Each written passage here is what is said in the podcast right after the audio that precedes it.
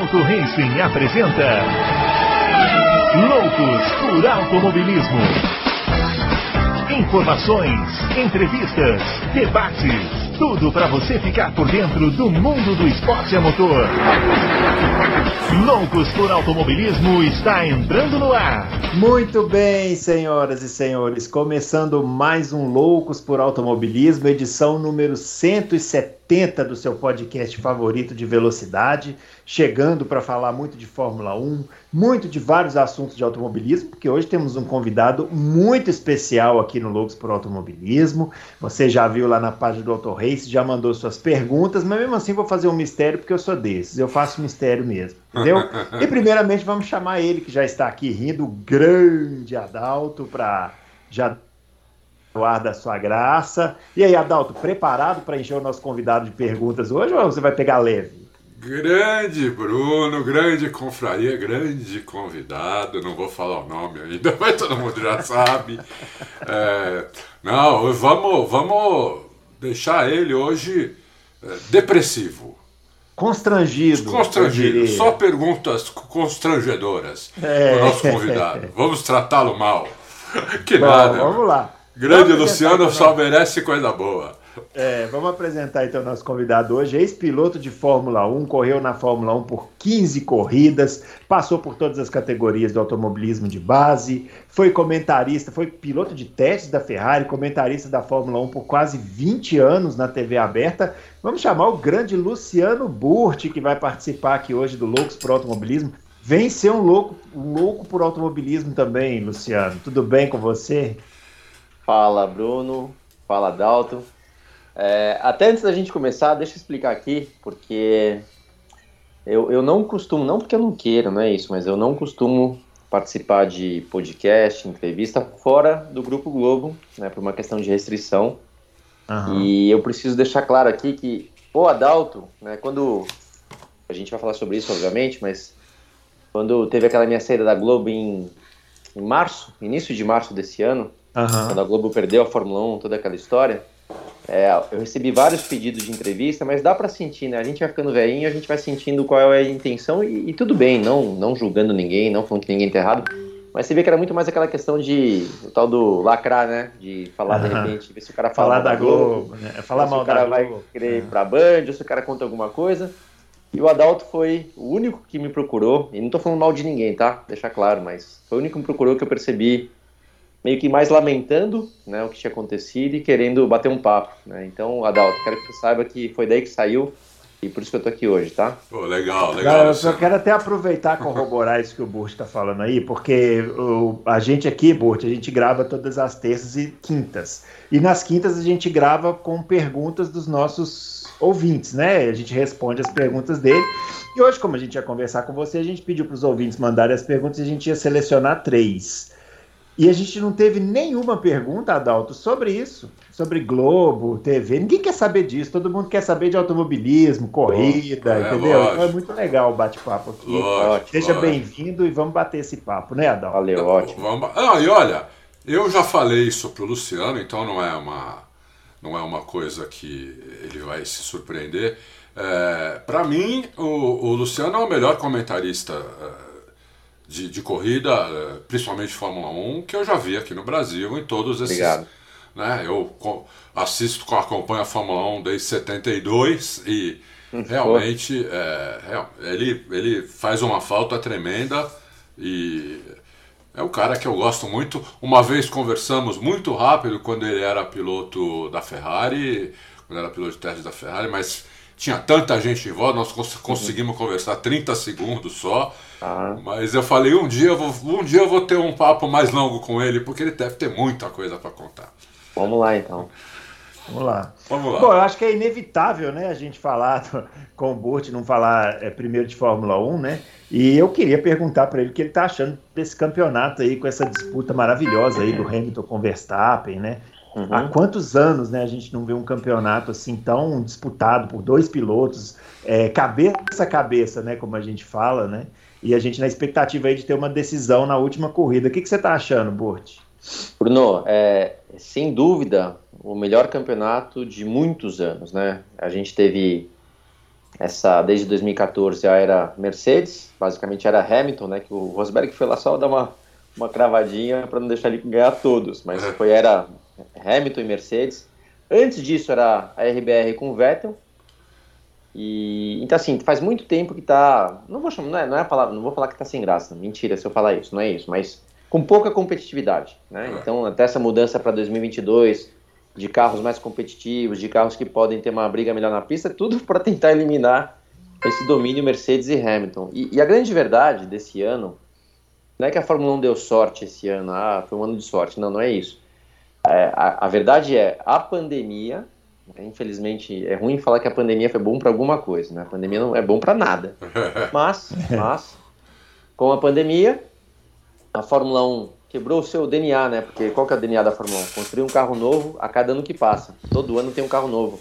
Salvo lá, e o Adalto vai saber bem melhor do que eu na década de 70, que os caras usavam os carros por algumas temporadas, Sim. aquela Lotus que ganhava, né? Podia correr mais anos que ia ganhar sempre. Mas, mas né, nos últimos, desde a década de 80 pelo menos, todo ano tem um carro novo. E o que acontece? As equipes mais estruturadas, mais ricas, com melhores projetistas, engenheiros, blá blá blá, vão sempre sair na frente. Né? Se você vê desde 2014 que a Mercedes faz, o que, que é? Eles basicamente vencem o campeonato na primeira metade do ano, na segunda, do, na segunda metade eles só administram, enquanto as outras equipes estão correndo atrás de tentar alcançar a Mercedes, a Mercedes já está desenvolvendo o carro do ano seguinte. Aí o que Isso acontece? No ano seguinte começa a Mercedes, um monte na frente, na primeira fase do campeonato ganha o campeonato, É isso. depois administra. Então, É isso mesmo. o que, que acon- que que aconteceu esse ano? né? Os carros sendo obrigatoriamente os mesmos do ano passado, aí o negócio equilibrou. Né? É, salvo mudanças, foram feitas pequenas mudanças aerodinâmicas ali, motor e tal, mas o equilíbrio aconteceu naturalmente, porque as equipes menores ou menos estruturadas, ou mesmo a RBR, que tem recursos, mas pode ver que eles têm pecado sempre em começar o ano mal É. e vão se recuperando. Então, o segundo ano com o mesmo carro colocou eles na briga do campeonato. Então, é, não foi sorte esse ano, foi uma questão que a pandemia acabou É. ensinando algo para a Fórmula 1. Na minha opinião, eles, na minha opinião, eles não deveriam mais fazer carro ano ano novo. Ainda mais agora vai ter essa mudança tão grande para 2022. Segura aí, cara. Segura 2022, 2023. Por que não três anos com o mesmo carro? Ué, É verdade. É verdade. vamos, vamos ver o que vai acontecer. Mas o motivo é esse, tá? E o campeonato realmente está sendo excepcional. É verdade. Sabe que o Burt lembrou uma coisa interessante? O Emerson ganhou o primeiro título dele em 72, se eu não me engano, com o carro de 70. Tá vendo só? Então, é, é, eles- Tinha aquele McLaren M23 também, correu um monte de temporadas, né? É, é. Correu, aí a própria McLaren, aquele MP barra 1, 2, 3, 4, ele era quase o mesmo carro com uma evoluçãozinha pe- pequena também. Não, não era É. um carro totalmente diferente, né? Eu, eu vou só balançar a cabeça aqui, que eu vou te falar que essa parte vocês entendem muito mais que eu. cara. Eu comecei a acompanhar a Fórmula 1 de verdade, 88 pra frente. Meu negócio era moto, eu gostava de moto, eu queria correr de moto, minha mãe não deixou, foi andar de kart. E foi em 88 que comecei a acompanhar a Fórmula 1. Então daí pra trás eu escuto vocês e balanço a cabeça. Ah, mais. então, isso é uma coisa interessante, Burt. Você queria correr de moto, né? Como é que foi isso, Burt? Cara, foi o seguinte, é... muitas coisas no passado eram diferentes do que hoje em dia, né? Sim. Então, exemplo, né? A gente não usava cinto de segurança. É, não usava. lembro de andar, de andar de Fusca indo pra escola segurando lá, e o nome é, né? O puta que pariu ali. É, isso Tem mesmo. cinto, moleque, criança. É. Lembro meu, meu avô, que a gente tem um Opala dele até hoje, um Opala Commodoro, aquele banco inteiriço, Opala 78. Nossa, lembro. Três marchas aqui no, no No volante. volante. Eu andava de pé, cara. Eu andava de Kombi, né? Lembra Kombi? Lógico. Todo mundo na Kombi, todo mundo sem cinto. Então, eram feito coisas nesse, nesse sentido da segurança totalmente erradas. É. E meus pais têm em casa num condomínio no interior de São Paulo, um condomínio asfaltado. E a molecada lá, menor de idade, tinha moto, guiava carro, tudo errado, mas é assim que era. E eu, com 11 anos, comecei a andar de moto lá. Meio, meu- meus pais não tinham noção, na verdade, do que eles estavam fazendo e me dar uma moto. Igualzinho a mim, igualzinho a mim. Tá vendo, cara? Então, aí, pô, comecei com o negócio de moto, condomínio asfaltado, fui andando bem. Eu botava, imagina, eu botava joelheira de skate no joelho pra raspar no chão com a moto. Passava o silver tape e ia raspar o joelho no chão de moto. Fui andando bem, fui andando bem, de repente eu conheci um pessoal que era do, do motociclismo, o Santo Feltrin, uns caras que realmente são, são do meio. É, Comecei para Interlagos meio escondido, meio não, escondido, é, para andar naquela época da Copa RD 350, que eu tinha uma. Nossa. Comecei a andar, andava direito. A, fa famosa moto assassina, né, Luciano? É, pois é, cara, e era, era uma delícia, né? E, e aí, eu com 16 anos, eu queria tirar uma carteira de piloto para poder correr. Eu fui lá falar com a minha mãe, falei, ah, mãe, veja bem, eu queria que você me emancipasse. Eu falei, meu, vem cá, que, que, emancipar pra quê, cara? não, não, não, veja bem que eu queria correr de moto. Eu falei, meu, você quer nem, entendeu? Você esquece e tal, não sei o que, nem esquece, né? Bom, fiquei decepcionado e triste, mas obviamente ela estava com toda a razão. Lógico. Hoje lógico. eu entendo ela 100%. E aí, cara, justamente o Santo Feltrin, que é um grande amigo até hoje, é, ele tinha um kartzinho lá, tinha uma, uma das oficinas dele, uma concessionária, na verdade, lá no Butantã, tinha um kartzinho velho encostado ali num canto que ele comprou para brincar e não brincou. E ele falou, cara, você não quer comprar esse kart? Na verdade, ele queria se desfazer daquela tranqueira, né? Uhum. Aí a gente fez um rolo lá, tinha umas coisas de moto, uma graninha e tal. comprei o kart sem ter noção do que, que era. E aí, finalzinho de 91 isso, tá? Eu com 16 anos. Tá. Lá vou eu para Interlagos, junto com um mecânico também, que era da oficina dele, de moto, que era meu amigo. Quer dizer, os, os caras, nem eu tinha noção, nem ele tinha noção do que era kart. E fomos lá para Interlagos achando que... Eu vou te falar a verdade, na minha cabeça, falei, cara, eu ando bem de moto, empino, raspo o joelho e tal essa molecada de kart aí não vai ter pra mim. Vou chegar lá, isso mesmo. Malandro, tomei um pau. Ah. Pau. Eu, eu, eu cheguei pra, pra última etapa do Paulista, classifiquei, tipo, treinei sexta, classifiquei no sábado, classifiquei em antepenúltimo, provavelmente porque dois caras tiveram problema. A corrida tomei volta, né? Tipo, papelão, assim. Meu Deus, cara, esse negócio aqui é sério, né? É. E aí eu falei, quer saber, cara? Eu não vou deixar essa porra passar assim, não. Eu vou treinar, eu vou ficar bom desse troço, eu não vou sair daqui tomando pau desse jeito. E foi o que aconteceu. Comecei a andar, comecei a andar. Meu pai, na época, nem pedia apoio, meio que me virava com o que tinha. Tinha o, o, boxes lá, que os caras né, foram ficando amigos. Pegava o pneu já que estava no lixo deles, ah, dá esse pneu pra cá, deixa eu botar. Cheguei naquele esquemão e foi andando. E depois de vamos dizer, uns seis meses, em maio de 92 eu já ganhei uma corrida na chuva. Opa, aí já. Aí, na chuva ainda?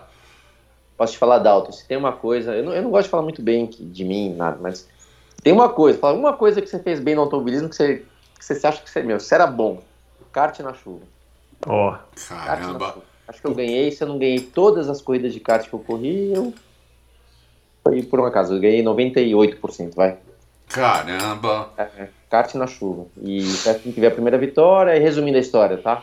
Hum. É, eu andava mais ou menos ali no. Vai, medíocre, lá no meio, assim, mas, né? Não tinha equipamento, meu pai não ajudava porque eu não pedia também. Chegou o finalzinho de 94, então foram dois anos, né? 92, 93, andava ali médio, hum.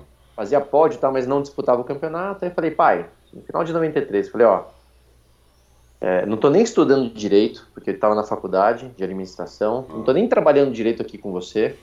Meu pai tinha uma gráfica na, na Moca, onde eu nasci, de onde, de onde eu venho, né? Tá. E, e, nem andando de kart direito. Tá tudo meia boca. Faz o seguinte, ó, eu vou trancar a faculdade, não vou vir aqui trabalhar. Me ajuda com, com, com a grana, que o automobilismo é caro desde, desde muito o caro, dia 1, muito né? Caro. Não dá para brincar. Não. Mesmo brincando é caro. É. é o seguinte, mas Felizmente meu pai tinha condições para me ajudar. Falei, ó, me ajuda esse ano de 94. Chegou no final do ano, se não for legal, eu paro com esse kart, venho trabalhar, vou estudar e, e morreu a história. Bom, resumindo, 94 eu sou campeão sul-americano, sou campeão paulista, oitavo no mundial e a gente nunca mais sentou para conversar. Já foi direto. É. E quem não, eram os é... adversários aí? Era contra quem que batia a roda nessa época aí? Ó, meu principal adversário na, na graduado ZA, que é a principal categoria do kart, foi o Vitor Meira. Hum. Vitor Meira. Um cara muito bom de kart. Muito Aliás, é na Índia, né? Grande é, kartista.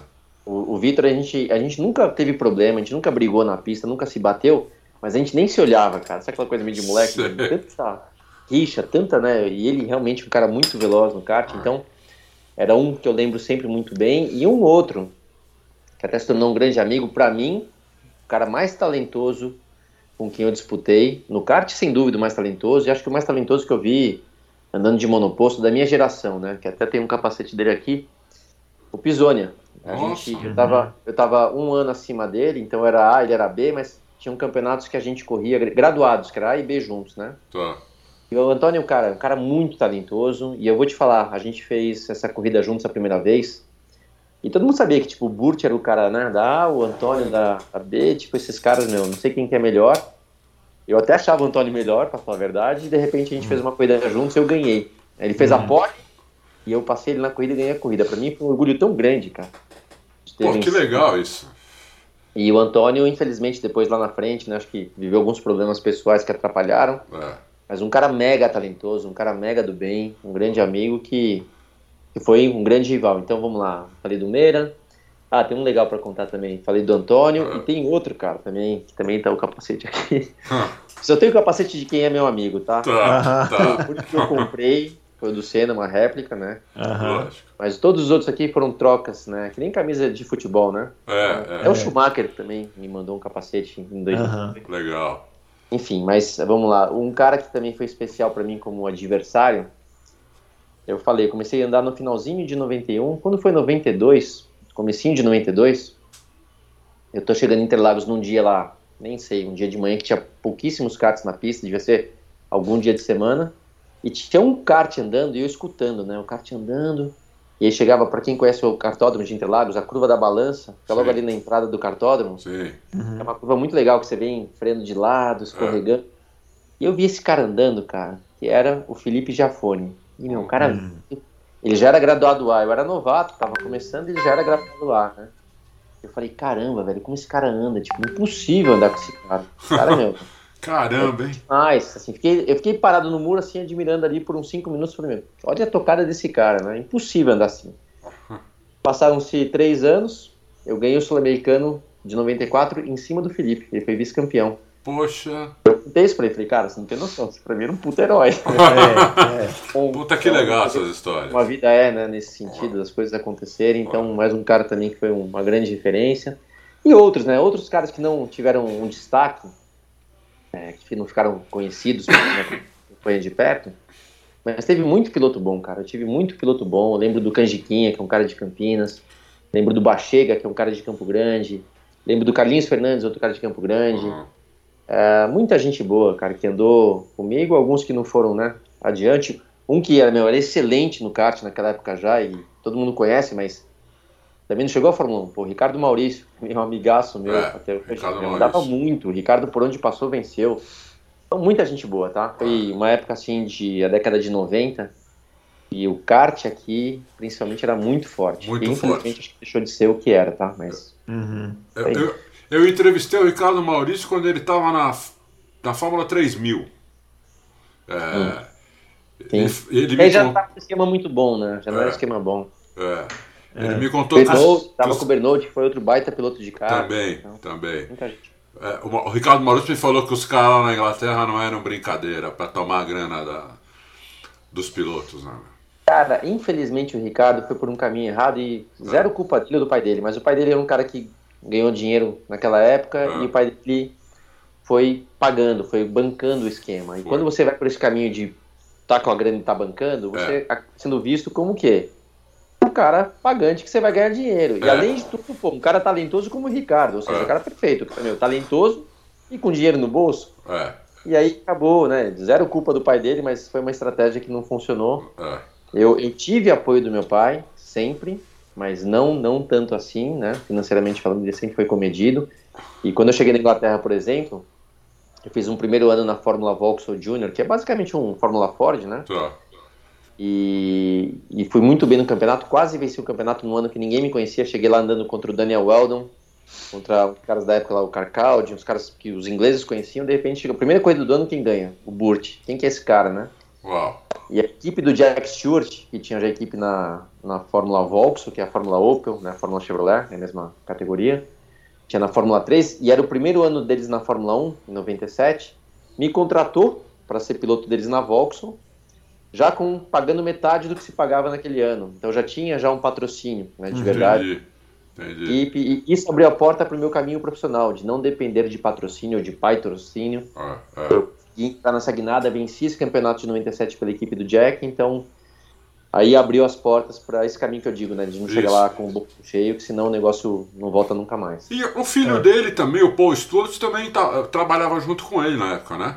É, o Paul, a, a equipe que eu andava chamava-se Paul Stewart Racing, né? Isso, é. Eles, montavam, eles montaram a Stewart Grand Prix pra Fórmula 1. E o Paul tava lá assim presente, e, mas o, o Jack é o cara, né? cara? É Quando você cara. tem um cara, É. o, o Jack, é, o Paul, coitado, né? Não coitado, falar. Não, eu sei. Passava despercebido É, mas- um pouco, né? Porque o Paul, os caras extremamente gente boa, meu amigo até hoje. Cara super bacana que tem uma história também. O Paul pegou um câncer assim, não sei como ele não morreu, de repente o cara. Curou, tá bonitão, um cara boa pinta, tá bonito, cabeludo, tudo em Caramba. ordem, super saudável. Então tem uma história de vida bacana. Mas o Jack, né? É. Eu, eu falo o seguinte, o Jack hoje eu considero. Foi, meu- foi o meu primeiro patrão. Tá. Eu considero um grande amigo, que a gente tem realmente muito carinho. Assim, ele sempre me trata muito bem. A esposa dele, a Helen, sempre muito carinhosa. A família toda. Todo ano chega um, um cartão de Natal, não tem um ano que falta. Mas apesar de ser meu chefe, ser meu amigo, ele é um grande de um ídolo, cara. Porque assim, foi o cara mais. Fala assim, escolhe um cara aí que você conheceu nesses anos de Fórmula 1, que você viveu lá fora. Escolhe um cara que você, pra, né, pra ser o seu, a sua referência. É o Jack. Porque Sa- piloto, o profissional, Ah. pessoa. Uhum. Sabe O quem Jack me falou exatamente fala mal dele, né? Engraçado. Sabe quem me falou exatamente isso também? O Montoya. Jura? É, a montanha andou lá Montoya. também. De... É. Montanha de Vauxhall e Fórmula 3 também. É. Ele falou que, um dia eles, é, ele e mais alguns pilotos foram numa pista, é, não lembro agora qual, porque faz muito tempo que ele me disse Olton isso. Park. Acho que é essa, isso. E foram andar com. O Jack foi do lado.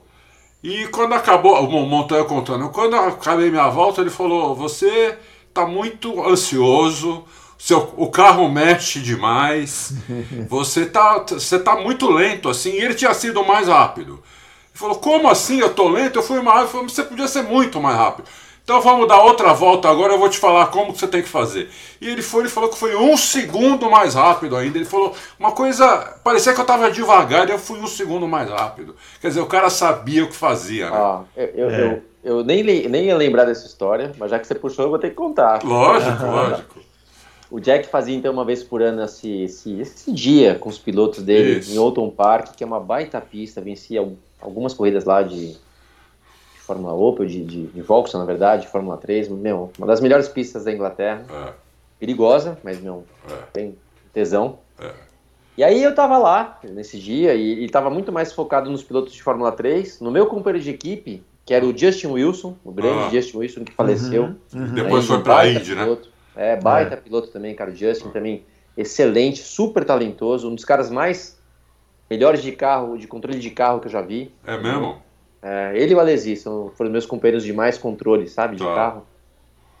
E o Justin era, era, o- era o cara para vencer o campeonato, porque ele tinha acabado de ser vice-campeão em 96. E o Jack sempre teve aquela receita, ó, a gente, a gente segura o cara experiente para ganhar no, no ano seguinte e o cara novo aprende para ganhar no outro ano. De Lógico. repente tá lá o Justin, vice-campeão de 96, com o Burt novato em 97. Tô lá na pista em Alton Park, era ainda mais meio da temporada, e eu levou lá os pilotos da Fórmula 3, que era o Peter Dambreck, o Johnny Kane, levou o Justin, de repente sobrou para mim dar umas voltas finais. E o que, que o Jack fazia, né? O Jack, porra, Jack Stewart.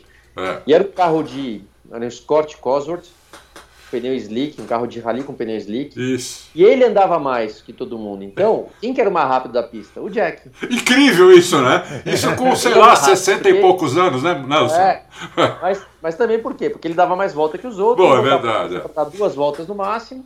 E ele dava pau em todo mundo. E, e eu sei que essa história de dar pau em todo mundo é em todo mundo. Beleza. Eu tô lá quieto, de repente, vai, sobrou um tempo, então, ah, o Burt também, né, vai dar tempo, vamos lá dar duas voltinhas. Bom, lá foi eu, dou- ando, foi o contrário. Primeiro andei com o Jack guiando. E óbvio, uma coisa que eu até falo, como eu acho que eu não sou o cara mais talentoso do mundo, na hora que eu vi as manhas que ele usou, eu, eu meio que gravei, falei, pá, pá, pá, beleza. Tentei, cara, dei, um, dei duas voltas. Né? No que eu saí do carro, chegou um Andy Miller, que era o, um grande assessor do Jack, falou: Você virou mais rápido que ele. Falou, falou? Deixa abaixo aí que você virou mais é o cara a virar mais rápido que ele, baixinho. Falei. O Jack veio assim, meio, é, não, só tocada um pouco agressiva demais ali. no- E eu só querendo, falei, ah, velho. Muito bom. Ali, pô, imagina a alegria que eu fiquei, nem imaginava. Nossa, mas é eu falo isso, obviamente, brincando em relação a ele, porque, cara, que, que cara, né? Que É, piloto. e- é. Enfim, o cara. E me ensinou muito, tá? Eu, não, não só nesse dia, mas tecnicamente falando, eu até vejo que se eu tivesse corrido, Adalto, para você que acompanhou tanto a década de 70, que para mim foi a melhor década da Fórmula 1. Tá? Também tá? acho. É, eu seria muito mais um piloto para aquela época do que para os carros de hoje em dia, pelo, pelo estilo de tocada. Ah. E minha tocada, não quero, né? Lógico. Quem sou eu para falar que eu sou uma tocada parecida com a do Jack, mas é mais para esse sentido. Entendi. De uma tocada limpa, suave no volante, suave no acelerador. Ah. Hoje em dia é muito agressivo, né, cara? Hoje em dia você passa do ponto de freada, é. porrada no freio, Isso. para, vira, acelera. É. Naquela época não, você freava, deixava o carro rolar, Isso. acelerava gravidade, é. você não podia trocar de marcha muito brusco. Então Isso. tem muito a ver comigo. E eu falo, eu queria ter corrido na década de 70. Provavelmente eu não estaria aqui com vocês agora. Né? É, é, não. Tem esse detalhe. Né? Mas agora, eu, eu ia guiar melhor naquela época. É. Agora, antes, antes da gente chegar na, na, Fórmula 1, né, eu queria já trazer a primeira pergunta de ouvinte aqui, né, o, o Adalto, com um, um ouvinte que sempre participa com a gente, que é o Marcelo BP. Ah. E ele quer saber, Luciano, qual que é o maior é, empecilho para os pilotos brasileiros chegarem à Fórmula 1 hoje? Ótima Se é pergunta. é financeiro, técnico, ausência de uma categoria nacional, diminuição no interesse das novas gerações ou estrutural mesmo, da CBA e toda essa coisa? Cara, não é culpa da CBA. A CBA, na verdade, se for ver, o que a CBA fez pelo Ayrton Senna? Não fez muito, né? É. De repente, o cara tem um dos melhores da história do, do automobilismo. Então, a CBA é limitada, é difícil para eles também. Eles não têm como arrecadar muito dinheiro. É, é, é tudo difícil. Eu conheço um pouco, um pouco da CBA e não é fácil para os caras também. É, eu vou responder e, obviamente, é uma opinião minha, né? Que eu né, tenho opiniões diferentes e, não tem como ter uma uma certeza do que eu vou falar, se é isso o motivo, mas o que eu acho. É, e o que eu vou falar, até para todo mundo né, que também mora no Brasil acaba entendendo de futebol, o que eu vou falar agora do automobilismo é o que está acontecendo no futebol também, na minha opinião. Né? Uhum. Vamos lá. Quando você pega da década de 2000 para trás, né, década de 90, 80, 70, enfim, era muito aquele negócio é, um pouco amador. A, a, a Fórmula 1 que era uma categoria profissional, era bem, amadora, né? Em relação a hoje, era mesmo. Pô, lembra, pega um pit stop aí da década de 80, 90, cara. Você vê. Eu, é eu meio assustador, um, né? É, gente, o carro, acho que era o Prost entrando de Ferrari, nego saindo correndo, pula. é, uma zona, cara. Eu falei, caramba, cara. Então, assim, era muito amador, né? E nesse amadorismo, faltava muito conhecimento técnico. Ou seja, o talento do piloto se destacava, ah. tá? E qual que era a vantagem do piloto brasileiro em relação aos europeus? Você pega o, o Emerson, né, o grande Emerson, Nelson, o Ayrton, né? Todos foram morar numa cidadezinha lá chamada Norwich. Eu não sei se o Ayrton foi para lá, mas o Emerson eu sei que foi, o Moreno eu sei que foi, eu acho que o Nelson também foi. Uma, uma cidadezinha chamada Norwich, que é perto de uma pista chamada Snetterton, que é uma das pistas mais legais da Inglaterra, Muito que é em frente legal. à fábrica da Van Diemen. Ah. Van Diemen que produzia os Fórmula Ford, Fórmula 3, blá blá blá. Então os caras iam morar lá. Todo mundo meio duro, sem grana, então ajudavam na Van Diemen para ter o seu piloto, né? ajudavam lá no dia a dia, fazendo alguma coisa também. E cara, Norte, vou falar a verdade, assim, cidadezinha desse tamanho, naquele tempo frio, infelizmente falar, não vou falar mulher feia, mas não tem mulher bonita. cara, não tem o que fazer. Comida ruim, é. que é o comum nessas né, cidades interior da, da Inglaterra. O que, que esses caras faziam, cara? Estavam focados no automobilismo. É, totalmente, né? O piloto inglês, o italiano e tal, estavam na sua casa, com a sua família, com a sua namorada, com a é, sua vida é. e eram pilotos. Os brasileiros, além de um grande talento que já tinham, estavam focados só naquele negócio que não tinham o que fazer. É. É o então, famoso sangue nos olhos, né, Burti? É. Então, assim, como era tudo muito amador, esses caras tinham uma vantagem. Que tavam, eram talentosos, obviamente, mas estavam muito focados. E aí acabavam tendo a vantagem. Óbvio que de repente a gente teve a sorte de ter um cara chamado Emerson Fittipaldi. É. O Nelson, cara, não tem pra esse cara, tecnicamente falando, né? Ver as coisas que esse cara fez. É, é surreal. E, é, e depois o Ayrton, né? Então, assim, também é. foi uma sequência lascada. E o que aconteceu daí pra frente? da década, vai, final da década de 90 para cima, principalmente de 2000 para cima, a Fórmula 1 foi se profissionalizando muito, tecnicamente falando. E os pilotos europeus, desde o kart, tá? Os caras sabem é, lidar muito bem com telemetria, sabem lidar muito melhor com mecânica, preparo físico, começaram a ter as academias de formação de piloto lá fora, seja da Mercedes, seja da Red Bull, seja academias profissionais, então começaram a profissionalizar tecnicamente esses pilotos desde a da formação do kart. Uhum. E o Brasil ficou o quê? Na mesma. Ficou aí com o kartzinho, nananã, como era nos velhos tempos. Então, quando você pega um piloto hoje brasileiro e leva ele para fora, tecnicamente falando, ele está aquém. Ele não está no mesmo nível do cara na parte técnica. É, aqui, o piloto brasileiro é meio mimado, tem mecânico que aperta a roda lá fora. Se você vê os filmes do, do Hamilton, de quem for, pô, os caras trocam roda, trocam motor, trocam a corrente, ajuda, né? É. O mecânico põe a mão na graxa. O brasileiro não põe a mão na graxa, né? Até um jeito aqui dos mecânicos também ganham uma grana. Deixa é. comigo, entendeu? Isso. Põe a mão aí, é, né? É, é. E e aí começou a ter a questão de preparo físico, que é fundamental, é difícil explicar o quanto, né, se tem um esforço físico no carro de Fórmula 1, quando você vê na câmera, ah, direção hidráulica, câmbio semiautomático, meu, moleza. até, até parece. Então, tecnicamente, a gente está no nível inferior por falta de profissionalismo, por falta de conhecimento técnico. Que nem eu falei, o futebol, cara, o Brasil é o, o país do futebol como era anos atrás? Nunca, não. Não, e não sei se vai voltar a ser um dia. E não sei se vai voltar, Dalton, ah, né? Ah. Deus não te ouça. É, mas, é verdade. É mas verdade. assim, eu também acho que não, sabia? É. E, e, qual que é o problema? O problema é técnico, né? É isso mesmo. Os caras aí na peladinha, aí vira jogador, é. mal vira jogador já tá cheio de tatuagem, já o óculos, já o cabelo, não sei o quê. E os caras lá fora, meu, sendo treinados tecnicamente. Então, acho que daí, tá? Não é problema de é, patrocínio ajuda, ajuda, mas acabei de falar chegar lá com um monte de dinheiro também não é o caminho. Não é o caminho. É. Então, é, falta algumas coisas que poderiam. Falta algumas coisas, mas para mim o problema é a base técnica de falta de conhecimento e de falta de profissionalização. É. Ah, e o que o, que o Luciano está falando, Bruno, pessoal, é, aconteceu, aconteceu com os nossos, vai, três maiores pilotos. O Emerson foi para lá com uma grana para correr meia dúzia de corrida sem conhecer pista nenhuma, só que aqui ele montava e desmontava a Porsche. É. Né? né? Só isso que ele fazia, ele e o irmão só. dele. O Piquet morava numa Kombi, basicamente. Uhum. Né? Era mecânico também. Né? Uhum. E o Senna desmontava e montava o kart dele aqui. É, inclusive, o, o, grande segredo dele lá, do pinhão e a coroa ali, que ele fazia diferente de todo mundo, era ele que fazia. Entendeu? Ele tinha acho que dois mecânicos. O Senna tinha dois mecânicos. Eu cheguei a ver piloto em Interlagos com caminhão com, com 30 karts, 30, 30 chassis, 10 motores e, e 10 mecânicos. É, eu falei, aí é, aí é complicado, porque o cara só vai sentar para andar, o cara não vai conhecer, não vai saber por que ele está andando mal ou bem, né?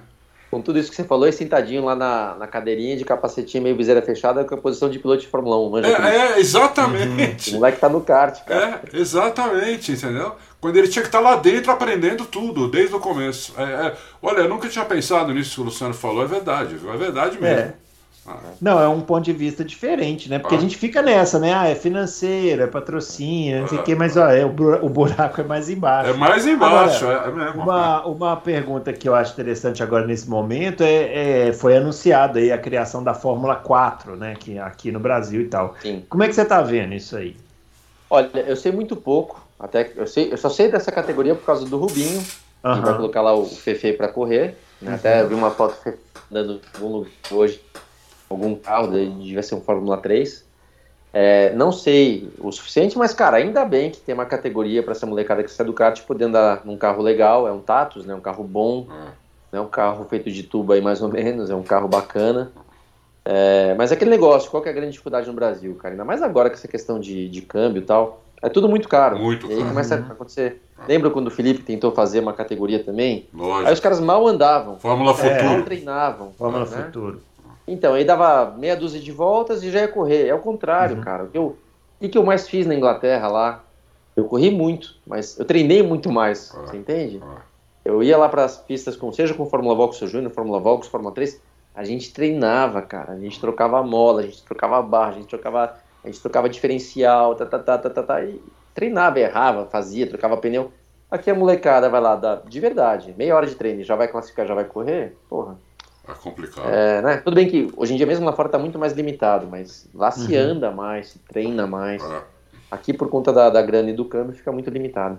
É, é verdade. O, agora, é bom, aí você chegou na Fórmula 1, né? Pelo, pelo Jack Stewart também, né? Você foi para ser piloto de teste da Stewart, né? Na uhum. equipe dele na Fórmula 1, que tava lá o Barrichello e tal. Exato. Ô, ô, Luciano, me fala, me, me fala a sua sensação no dia que o Stuart falou para você que você ia para Fórmula 1, piloto de teste ou piloto de não importa. Cara... No dia que você ia sentar no Fórmula 1. Não foi muito doce assim, Adolfo. Não, não! Cara, você não tem noção que foi, porque assim, o Jack sempre esteve do meu lado, mas ele era dono de equipe, ele tem a visão também de negócio e Lógico. Tal. E a gente tá ali é, no ano de 2000, isso já, eu era já, na verdade, já tinha vendido a equipe para Ford, Ford uhum. que na época era dono da Jaguar e virou Jaguar, então vamos lá, vai. Eu andei a primeira vez de Fórmula 1 no, no carro do, da Stewart no finalzinho de 98. Ontem, cara, eu recebi um, uma mensagem de um, um jornalista inglês, o Adam Cooper, me perguntando, falou, pô, você que fez o shakedown do carro de 99 da Stewart, em janeiro de 99. Eu falei, cara, nem lembro que eu fiz isso. Porra, que tesão que eu fiz. Nossa! Eu, eu, eu estreiei um carro de Fórmula 1 pela primeira vez mesmo, a estreia mesmo, eu não lembrava disso, sabe? Aí é. ele falou, começou a voltar, sabe? Que falei, coisa. Caramba, então... E, e aquele carro, carro era um foguete, hein? Aquele carro é, era um baita carro. Ganhou é. corrida, né? É. Com sorte, ganhou corrida. É. E andei, andei, não bastante, mas andei nesse carro e lembro de andar em Monza, por exemplo, que era um carro rápido de reta. Tava lá com o treino de todo mundo, de repente caiu, caiu lá de paraquedas, fiz lá, fiz lá o, sei lá, o sexto tempo. Caramba. que era um carro bom de reta, né? E aí foi uma coisa boa para mim. Óbvio, e de repente eu fui contratado para realmente ser piloto oficial da Jaguar é, em 2000 e o Jack tava, já tinha vendido a equipe, mas estava lá como conselheiro e tudo mais. Chegou no meio do ano, cara, e, e tô lá. Tô lá, o Ed Irvine, o Johnny Herbert, e eu andava mais rápido que os caras, né? O Irvine era muito bom, mas eu via que na igualdade eu andava mais rápido que eles. O Herbert, cara, que é um super gente boa, vencedor na Fórmula 1. Mas, puto, o cara tinha muita dificuldade com o pé que ele, pé que ele tem todo zoado lá da, da Fórmula 3. Hum. Tinha uma perna maior que a outra, né? Exato, não, ele tem o pé que ele não consegue mexer o pé direito. Uhum. Uma pancada lá em Brands Hatch da Fórmula 3000, para quem não viu, dá um YouTube aí que, meu, é, é um desastre, um acidente, mas vale a pena ver. Nossa, eu vi já. Ele quase perdeu a perna, né? Então, assim, ele sofria muito, porque os carros foram ficando mais sensíveis ah. à questão aerodinâmica e ele não conseguia ter a suavidade, né? Ah. Então, eu andava mais rápido que eles em, em vários momentos. Só que aí chegou um tal de Dario Franchitti, Uhum. Que foi chamado para fazer três dias de teste em Silverstone, e assim, que eu soube, né? E isso tinha, obviamente, também apadrinhado pelo Jack, pô, escocês, multicampeão já na Fórmula Indy, É, é. tinha sido da equipe Stewart, né, alguns anos antes, nananã. O Jack não estava errado, pô, né, puta campeão, né, a equipe é Ford, cara é meu, campeão nos Estados Unidos, escocês, né, vou trazer esse cara para Fórmula 1, então, foi lá para julho, acho, julho, julho mais ou menos, fiquei sabendo, falou, ó, os caras vão trazer o Franchitti para andar aqui três dias, mas é o seguinte, cara, eles já têm o um contrato assinado, Tá? Mas tá assinado unilateral, só o Franchitti assinou. Uau! É, assim, mas já tá acertado e tal. Falei, cara, pelo amor de Deus. E quem me apoiou muito foi o Gary Anderson. Ah, eu lembro dele. O diretor técnico da equipe, Isso. um irlandês, cara, também um dos melhores amigos que eu tive na Fórmula 1, que tenho, na verdade. Ah. Um cara fantástico, um cara raiz, né? Um Ah. cara que não é cara de telemetria, de... Esse cara trabalhou na Jordan, né? Olha, ele fez aquela Jordan maravilhosa que o. Schumacher estreou. É, Aquela ele Jordan fez aquela do 7 Up. Rubinho também, em 94. Também. É. Mas pra mim a Jordan mais legal é aquela, né? Aquela 7-Up A lá. 7-Up. É. E o Gary fez aquele carro com pouquíssimos recursos. Então, assim, um cara genial, mas que também não acompanhou a evolução da Fórmula 1 tecnicamente. Ele é um cara mais raiz, né? Aham. Mas enfim, ele era o diretor técnico. Eu falei, eu falei Gary, é o seguinte, cara. Bota eu pra andar nesses três dias aí, porque se o cara andar sozinho ou andar com alguém, porra, não- ninguém vai ver qual que é a do cara. Deixa eu andar com ele, pelo menos, pra eu fazer, né? Lógico. Fazer um barulho aí. Bem pensado, hein, hein, Luciano? É, mas, mas foi muito isso que eu falo também, Adalto, quando eu falo da, que não é só a grana. Tudo É. isso vem de uma questão de credibilidade, de dedicação. Né? Eu, eu, eu sempre falo, cara, eu morava em Cambridge, que é uma cidade universitária, e tinham vários pilotos brasileiros morando lá. Caras, meu, caras, a maioria, a maior parte era tudo piloto bom. Ah. Mas de verdade, quem que era o cara mais dedicado? Eu vou te falar que era eu. Quem que era o cara que saía na baladinha à noite, mas que ia pra casa mais cedo, que não enchia a cara, que acordava cedo de manhã, ia pra oficina, ia pra academia. Não que os outros fizessem tudo errado, mas Não, eu era o lógico. mais dedicado, tá? Lógico. Então quando eu cheguei pro, pro Gary também pra falar isso, tinha todo um, um passado e um histórico, Aham. credibilidade. Então ele falou, beleza, vai, você vai andar os três dias também, vamos lá. E eu, eu sei que o Gary gostava muito de mim, que pudesse fazer ele ia me ajudar. Bom, o Dário vai, cara, é aquele negócio, Fórmula 1 é Fórmula 1, né? O cara É. pode ser talentoso, o cara pode ser campeão na Indy, mas meu, sentou ali na Fórmula 1 em Silverstone ainda, É. Cara, o buraco é mais embaixo. Aí Muito. o cara, o cara já sentou, já, tipo, não saiu tão bem, já deu uma rodada, eu fui lá, tava no dia bom, já cravei um melhor tempo da, da Jaguar, da- que já tinha feito em Sills lá, até lembro, acho que era 24, 23 e 9, 24 e 9.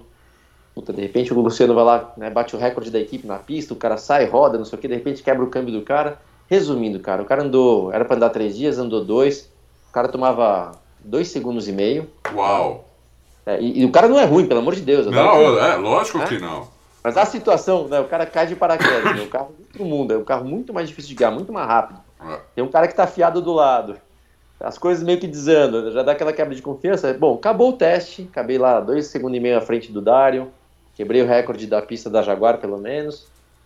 Resumindo, cara, acho que ele mesmo falou, quer saber, esse negócio não é pra É, mim. não, me tirem dessa. Peraí, não é bem É. assim. Passou um mês, os caras me assinaram pra 2001. Então, então não foi Mas uma você coisa correu. suave. Mas você correu em 2000, você estreou em 2000 no- no- na Áustria, não foi? Substituindo o Irvine? O não passou mal. Eu tava lá também, tô de teste ali, só pra estar presente no final de semana. O Ed, não sei o que, que ele aprontou, saiu pra tomar uma cachaçada à noite, que o Ed também era.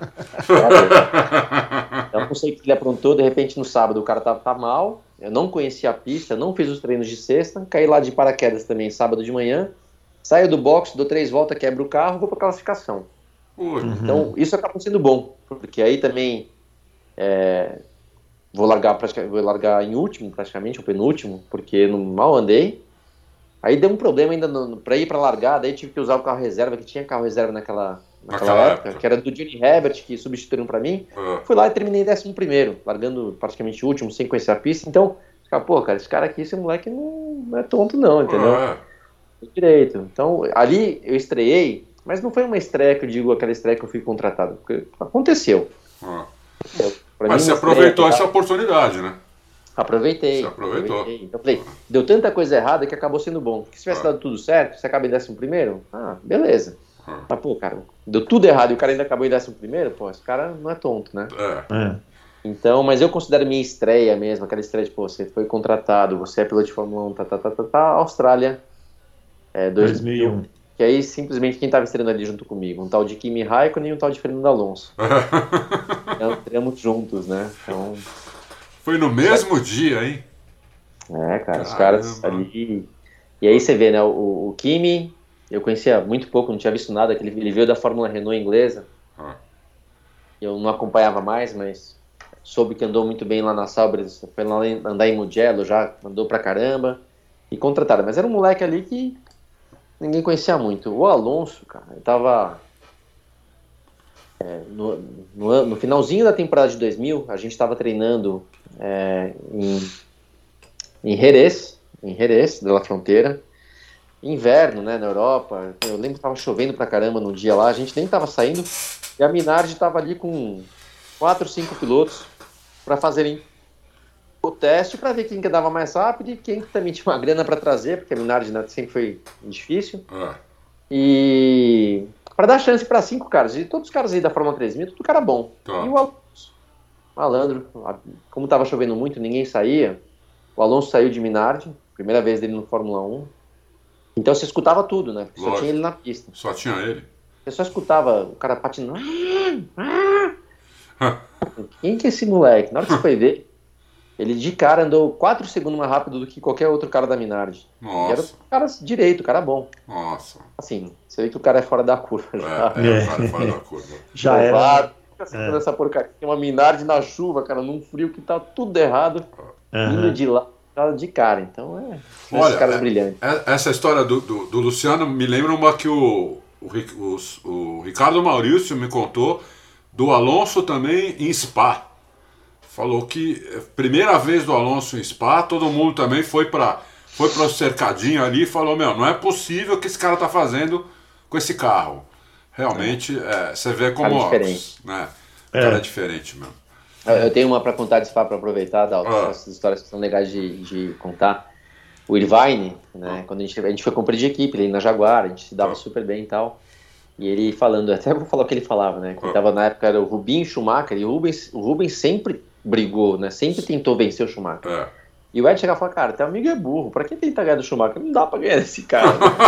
eu tava lá, tava lá na boa, tava lá ganhando meu dinheiro, tava ali, meu, quase que fui campeão, porque o cara lá quebrou as pernas, né? É, é. Esquece de tentar ganhar do Schumacher. Ele falou assim, pô, não vou lembrar qual foi o ano, 98, não sei, 99.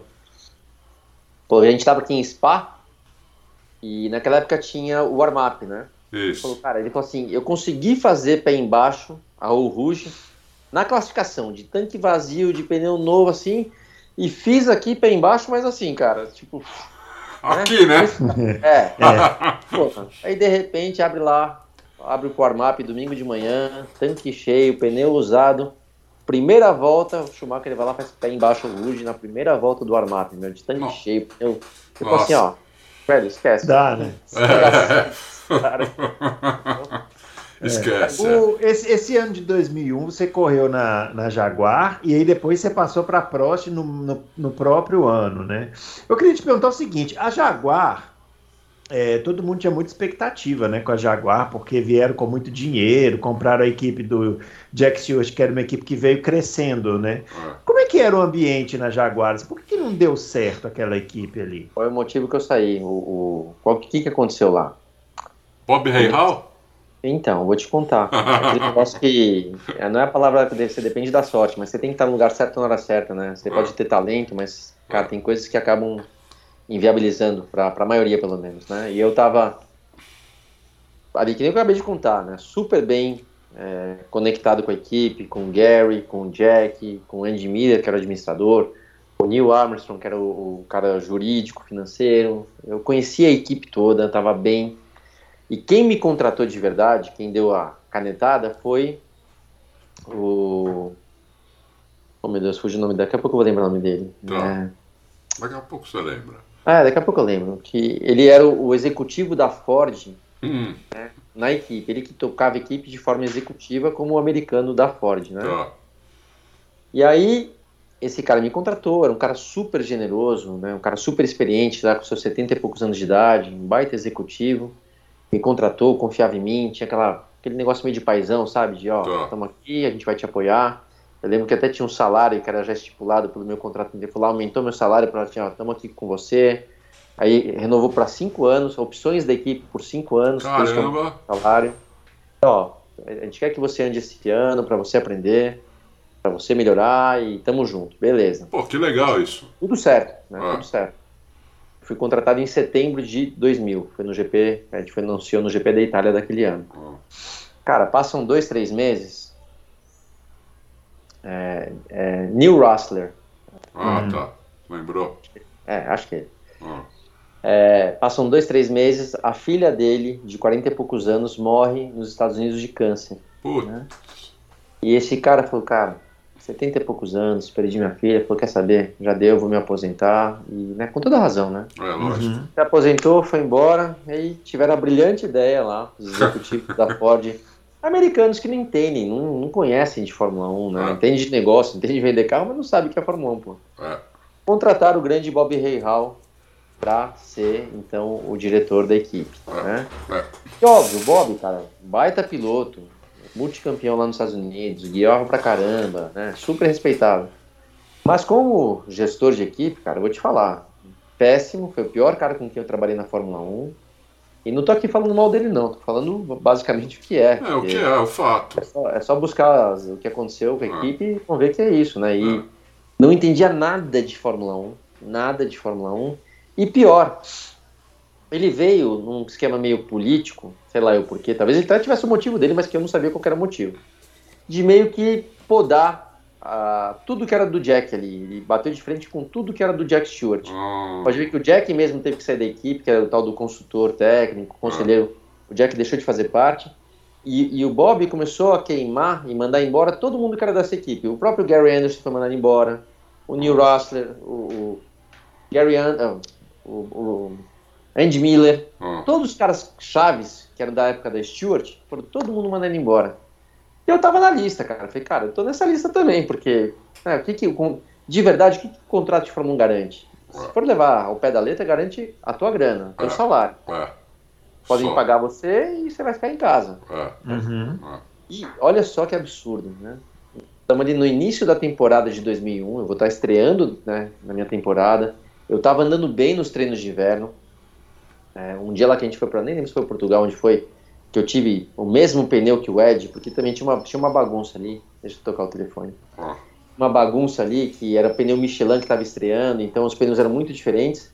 E uhum. o Irvine, era um cara forte, ele sabia já quais, quais eram os pneus bons e pegava tudo para ele, porque a equipe uhum. não tinha gestão. A equipe ficou uma equipe completamente sem gestão. Caramba! E eu só pegava os pneus. E uma, eu, você tem uma ideia, o nível que tava. Um dia eu cheguei pro, pro Ed falei: Ed, deixa eu te falar uma coisa. É o último treino aqui da temporada.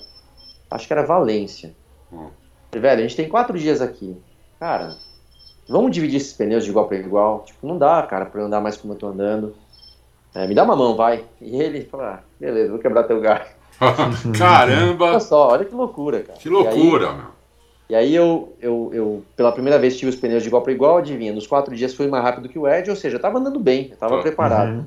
Passa uma semana disso, o grande Bob Real anuncia a contratação do De La Rosa, que estava, meu, desempregado, aposentado ali, uhum. tem emprego, a contratação do De La Rosa para a temporada seguinte, para 2002, 2003 2004, né, para ganhar 7, 8, 9 milhões de dólares, assim, totalmente estranho. Né? O Pedro de la Rosa, cara, um baita piloto, um super gente boa, ele não tem culpa nenhuma não, tá, tá tudo certo. Mas a contratação do cara, pela grana que foi, do jeito um cara que, que estava afastado, o jeito que foi e tudo mais, ah. e sem dar a chance de que eu tivesse feito uma corrida para falar, ó, não gostei desse cara, esse cara aqui é meia boca. Ah. Ele não deixou nem eu correr, ou seja, eu já estava começando a temporada desempregado para 2002. Caramba. O Irvine tinha contrato, Tá assim, tudo errado. Você vê que tinha algum esquema errado. Não, mas você vê como é a vida, é né? gestor, né? Você vê como é a vida. Tudo isso porque morreu a filha do cara que, que te contratou. Quer dizer, é. e mudou sua vida por causa disso. Né? E assim, então ali para mim teve, tinha coisa errada ali. Não é. posso falar exatamente o que eu acho que era, mas tinha coisa errada. É... Foi assim que começou, então, minha temporada. Porra, parabéns, você tá desempregado pro próximo ano. Que coisa, mano. É, e foi a primeira coisa na Austrália, cheguei na frente do Ed, né? Assim, eu tava andando, velho, né? Não tô falando que eu era o Fernando Alonso, mas eu tava andando, tava, tava, era competitivo. Bom, eu falei, cara, já já vou tomar um pé, porque esse cara contratou o De La Rosa e o De La Rosa tá aqui encostado, acompanhando como se fosse piloto de teste. Esse cara vai me dar um pé já já e vai botar o De La Rosa. É lógico. lógico. E acho que foi na segunda corrida do ano, na terceira. A segunda foi Malásia, a terceira foi San Marino. Lá em San Marino, eu estou conversando com o Pedro Paulo Diniz. Ele falou, cara, você, pô, te contar uma coisa aqui, na próxima prova, que era a quarta prova do ano, é, se não fosse a Marina, alguma outra. É, a gente vai mandar o, o Mazacani vai fazer a última corrida dele, porque, cara, o Mazacani, né, era um cara limitado e é. tal. Era o Alesi e o Mazacani na Prost. Uhum. E o Pedro Paulo tinha entrado já como sócio do Prost, ele era uhum. sócio. Uhum. Né? Na verdade, foi, foi a grana que o Pedro levou que comprou os motores Ferrari, motor e câmbio Ferrari, que era a única coisa que funcionava naquela equipe, era motor e câmbio Ferrari. E, e, o Pedro falou: ah, a gente vai demitir o cara e vamos contratar alguém, a gente não sabe ainda quem. Mas, pô, deixa eu te falar uma coisa, o Pedro falou para mim, né? Você não tem interesse, de repente, da gente conversar pra dois, sobre 2022? Olha, 2002. 2002. É. Porque, cara, né, gente, eu, eu quero é, realmente aí minha, né, comprar a equipe, 100% da equipe, quero fazer dessa uma equipe brasileira. Obviamente, eles têm várias conexões comerciais por conta né, do supermercado, blá blá blá. E até tô pensando em contratar um cara, um moleque bom que tá vindo também, o tal de Felipe Massa. De repente, meu, você com ano de experiência, o Massa. Era um cara relativamente barato, só ao invés de botar já né, grandes nomes da Fórmula 1. Pô, de repente a gente monta uma equipe brasileira, a gente quer conversar com você. Eu falei, Pedro, vem cá. Quem que vocês vão botar então? Fala, repete, quem que vocês vão colocar no lugar do Mazacane? Falei, cara, isso não tem ninguém. Eu falei, e se eu tiver disponível, o que, que você acha? Falei, cara, pô, agora. Nossa! Você, você consegue a saída já agora? Eu falei, cara, consigo sair. Tô vendo a hora que os caras vão me dar o pé. Então. vai, vai, ser difícil isso aí não. E dito e feito, essa, como eu falei, acho que é a terceira corrida do ano. Ah, comecei a conversar com a Jaguar. Me liberaram, pagaram, né, honraram a parte financeira do contrato, blá blá blá, e me liberaram. E na quinta etapa, então, eu acabei estreando pela Prost, no GP lá da Espanha. E, e lá, cara, você vê como, como, falo, como as coisas são, né? É. Eu era um cara é, bem preparado, fisicamente bem preparado para aquilo e tudo mais. Fui para Prost, sabia que o carro não era tão bom, mas tinha toda essa perspectiva do ano seguinte, brasileira, blá, blá, beleza. Então eu tava, bom, resumindo, na hora que eu sento no carro, não sentei na Espanha, tava tendo um treino em Silverstone, uma semana antes do GP da, da Espanha. Eu treinei os dois primeiros dias pela Jaguar, no terceiro dia eu já fui liberado para treinar pela Prost. Cara, no que eu sentei no carro, eu fui virar o volante, eu não conseguia virar o volante. De Nossa. tão pesado. pesado era. E por que, que era tão pesado? O carro foi projetado sem ajuste de caster, né? Caster entre as regulagens que tem, ele deixa o volante mais leve ou mais pesado. Sim. E era um caster fixo. Nossa. Por quê? Ele foi projetado para ter direção hidráulica. Só que ah. a equipe estava tão quebrada financeiramente que não tinha.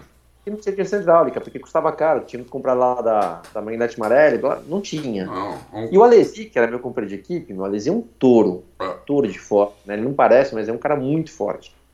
Ele conseguia guiar, cara. Eu não conseguia guiar o carro. Aí fomos lá para Barcelona. Até lembro na sexta-feira, cara.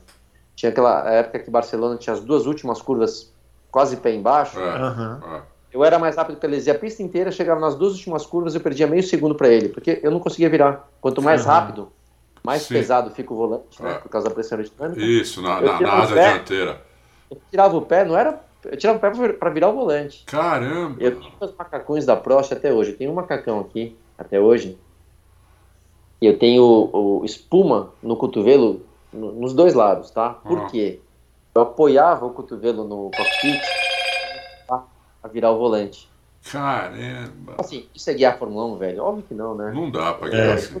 Estrutura física, não tinha para guiar o carro. E descobri isso na hora que eu sentei. Ninguém tinha me falado. Como é que eu... Eu falei, cara, eu vou, vou conseguir guiar, né? É. Classifiquei na frente do Alesi no GP da Espanha, sei lá como, dei uma volta, classifiquei na frente dele, mas na corrida eu já largava, em vez de estar largando pensar em atacar, eu largava e falar, cara, eu vou na manhã até a metade para ver se eu consigo sobreviver e no final seja o que Deus quiser. Ah, e aí eu.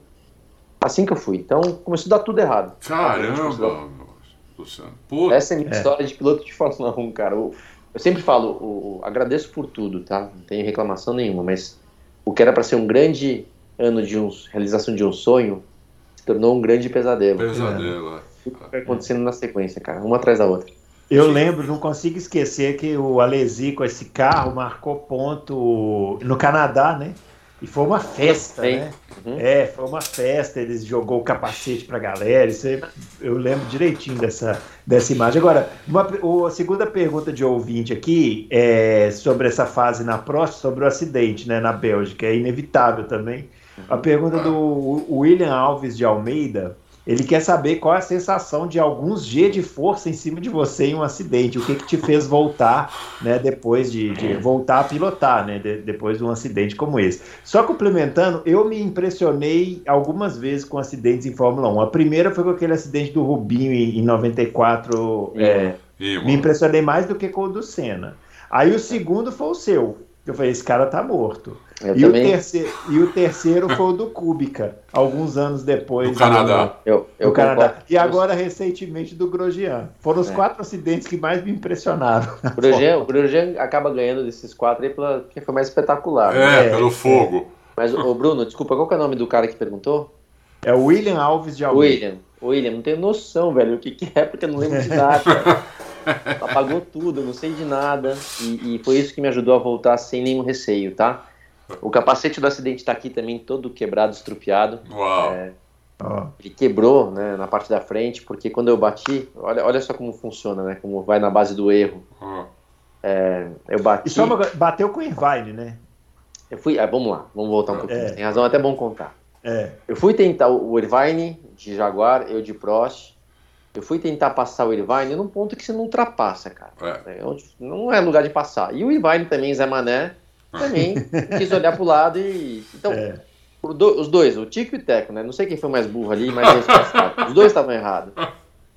E aí, pô, no que bateu, olha, olha, olha quando eu falo, cara, quando tá, o negócio tá azedo, olha, é. não tenta nada que só piora. É. No que bateu, eu bati, na verdade, ali minha roda dianteira na, roda, na roda traseira dele. É. Quebrou a asa dianteira, e aí o carro que quebrou minha asa dianteira, o carro ficar meu, um passageiro, que naquela tava 300 por hora, 320 é, talvez. É. não tinha o que fazer. E olha que pior, se você vê a imagem do carro entrando na brita, pode ver que não, não trava a roda. É mesmo. Você frear, meu, quebrou o conduíte lá, eu, tô, eu esqueci o nome, o aeroquipe de, de óleo de freio. Ah, Olha isso, cara. ah, Assim, quebrou a asa, eu fiquei sem freio. Imagina, Nossa! Graças a Deus eu não lembro da sensação, porque eu vou te falar, a sensação foi a pior do mundo, óbvio, né? Lógico, meu. 300 por hora vendo o muro chegar sem conseguir frear e sem conseguir virar. E eu dou no muro, no que eu bato, no muro tá 270 por hora. Foi impacto de 111 G, o pico. Eu nunca ouvi falar nesse, nesse, nessa força G. Eu também não. Vi falar que ah, o corpo humano aguenta até 80, 85 G. Eu falei, desculpa, porque então. É. Vê, né? O Eu meu vai até tá? 111. É, mas então assim, quando eu vejo acidente, Bruno, você falou que foi um dos piores, eu de verdade, quando eu olho, não sou eu, porque eu não lembro de nada, então é como se fosse outro cara. Juro pra você, não tô exagerando. Até hoje, quando eu vejo, eu falo, pô, esse cara morreu. Esse Puta, cara não vai ficar. Eu, eu, eu acho que eu tenho um olho bom A quando eu. sensação foi essa. Ó, esse cara, meu, esquece, não tem como, né? E aí, que eu falei do, do como se erra, né, e se aprende, o outro grande problema. No que eu bati nos pneus, os pneus não tinham esse cobertor que tem hoje em dia. Ah. E o carro entrou por baixo e os pneus deram na minha cara. Por isso que o meu capacete é tudo quebrado. Ah, tá. E tá. desde então, mudaram duas coisas. Desde o meu acidente, existe o cobertor de pneus, para justamente fazer uma barreira ao invés de somente né, algo penetrável. Ah, E a gente podia fazer furinho no capacete para passar o, o, o drink bottle lá, o, e a, o líquido. Aquele cano. o líquido, é. né, o É. tubinho de, do líquido. E também proibiram. Falou, cara, você muda, você muda a estrutura do capacete. Meu capacete rachou inteiro, mas tinha um furo que não deveria ter. Então, É, é, o meu acidente mudaram duas coisas que podem ter ajudado outros pilotos, obviamente. é tá? mesmo. Mas, cara, não lembro de nada, não sei de nada. Fiquei por dois anos, isso na época ninguém sabia, tá? Foram dois anos que eu fiquei muito zoado. Eu voltei a guiar um Fórmula 1 quatro meses depois pela Ferrari, fui contratado pela Ferrari, acabei ficando lá por três anos. Mas de verdade, eu não tinha a menor condição de estar lá. Eu Caramba. Muito fraco fisicamente e emocionalmente, assim, cara, eu tava realmente sem Abalado. auto- abalado, mas é difícil explicar por quê. Ah. né? Foi- Uhum. Quase morri, tive hemorragia cerebral, tive concussão cerebral. Ah, De repente, quando eu acordei, comecei a entender o que estava acontecendo e vi né, a cara dos meus pais, que imagino o que eles passaram. Aí, cara, eu, eu É tava porque teve quebrado. uma questão também que quando você bate numa estrutura mais firme, o carro quica e vai, e vai, isso diminui a desaceleração, né? No seu caso, você afundou e foi de 270 a zero, né? É exatamente isso aí, cara. É. Quando a gente vê um acidente que sai capotando, batendo, fala, ah, que. pi-" É a melhor coisa. É. Você tá Aham. absorvendo impacto. é, Ah, exatamente. ah, ah. O seu Eu foi de uma vez. Pum. É. E aí, cara, de verdade, eu- alguma sorte muito grande eu dei. De repente, até esses pneus que bateram na minha cabeça amorteceram de algum jeito. Não sei. Não era só hora, Luciano. aconteceu. Porque É, quando, quando eu vi, eu achei que no mínimo tinha perdido as pernas. Entendeu? Não quebrei um dedo, cara, você acredita? Então, é impressionante isso. Não quebrei um dedo, mas aquele negócio que fica soltinho aqui dentro, né? É, se bateu, é, isso é. machucou bastante. Então, Eu falei, no mínimo ele perdeu. Eu fiquei chocado também. Foi um dos acidentes mais chocantes que eu vi também. é, eu, eu concordo. É. com você, Mas enfim, cara, tô aqui É. e é isso aí. Mas foi, foi um ano, vocês, eh, né, eu contei, tem mais algumas coisas pra contar, mas né, foi um ano, cara. Não, mas vai vir outra- outras vezes. Me, me conta uma coisa. Aí você foi para Ferrari e o Schumacher, que é um dos melhores pilotos da história, ele realmente era tão animal quanto parece ou, ou tinha também, além de ele ser muito bom, tinha tudo para ele lá. Como, como você avalia isso? Os dois. Os dois. Ele era, ele era fora, né? O exemplo que eu dei do Irvine falando do cara lá É, fazer o Rouge pé embaixo na primeira volta do armado, que nem precisa, né? Pum, pé embaixo. Então, era um cara fora da curva, ele guiando. Num dia bom que eu tivesse na pista, tivesse bem, eu, eu conseguia virar muito ali com ele. Mas é uma volta que você manda bem. O cara fazia aquela volta o tempo todo, velho. entendi. E se pegar o dia bom dele, porra, aí, de repente aquele Vai. dia lá que eu virei né, igual é porque ele tá num dia mais ou menos, vai saber. O cara Eu- também é de carinho. Eu tenho agora aqui uma pergunta capciosa. Mas, mas, desculpa, Bruno, só pra acabar. Então, assim, Ah, Sim, é um cara fora da curva de talento. Dificilmente dá pra ganhar desse cara. E o Rubinho foi muito bom em vencer algumas vezes, né? É, Muito pouca gente entende isso aí, o tamanho que foi pro Rubens vencer as coisas que ele venceu lá na Ferrari. Mas enfim. E, e outra, qual que é o grande mérito do Schumacher, que isso também pouquíssimas pessoas enxergaram e perceberam? Ele era um baita de um gestor. Um baita de um gestor. Porque fora do carro, esse capacete aqui que ele mandou pra mim em 2002, cara, final do ano, Tem uma carta dele agradecendo por tudo e tal. Caramba. O que, que ele fez ali? Porra, É. o cara tá colocando no barco dele. É. Aham. Tava no meu contrato, ó, você tem que trabalhar melhor pro Schumacher. Mas, meu, o cara tá ali dividindo o mérito do ano, dividindo a vitória, dividindo É. toda a competência com você, te agradecendo. Tá É botando verdade. você no mesmo barco. Então, ele era um cara que sabia dividir o mérito com todos da equipe. Todos que eu digo, até o cozinheiro, Ah, lá o Fitt, que era o cozinheiro da Ferrari. O Michael ia lá agradecer, ia lá cumprimentar, ia lá... Então, ele tinha um lado muito forte de trabalho em equipe, de gestor. ah, E ele colocava todo mundo no barco dele. Então, assim, até te conto uma, quando finalzinho ali de 2002, que eu fui contratado, de 2001, desculpa, que eu fui contratado pela Ferrari, em reunião com o Jean Todt, lá em Maranello, né? Que até vou te falar também, com esse ano que deu tudo errado, né? Eu tô voltando ali, acidente, tô meu, começando a voltar à tona, toca o telefone e os caras falam, ó, o cara, o Jean Todt, tá, tá, tá, queria te contratar pra equipe Ferrari. Eu falei, meu, liga essa porra que é pegadinha, né? Isso aqui é impossível. Mas, enfim, fui lá e aí tá na reunião com o Jean, meio que se apresentando, falando qual era o objetivo lá. De, e lá até também outra coisa interessante, falou, que é o seguinte, você tá vindo aqui para trabalhar pela equipe Ferrari. Se você tiver aqui vindo para tipo tentar prospectar outras coisas, tentar aparecer pensando em você, obrigado, aqui não é o seu lugar. Se você vier para cá, você tá vindo aqui para trabalhar para a equipe. Ponto. Tipo, quer ou não quer, tá? A decisão é sua. Tá certo, tá certo. E aí o Jean falou uma coisa, falou, ó, aqui as pessoas dizem que quem manda aqui é o Schumacher, que ele que faz as coisas como ele quer, que nananã, que nananana. Não é bem assim não, mas tudo que ele pede, a gente faz. Claro.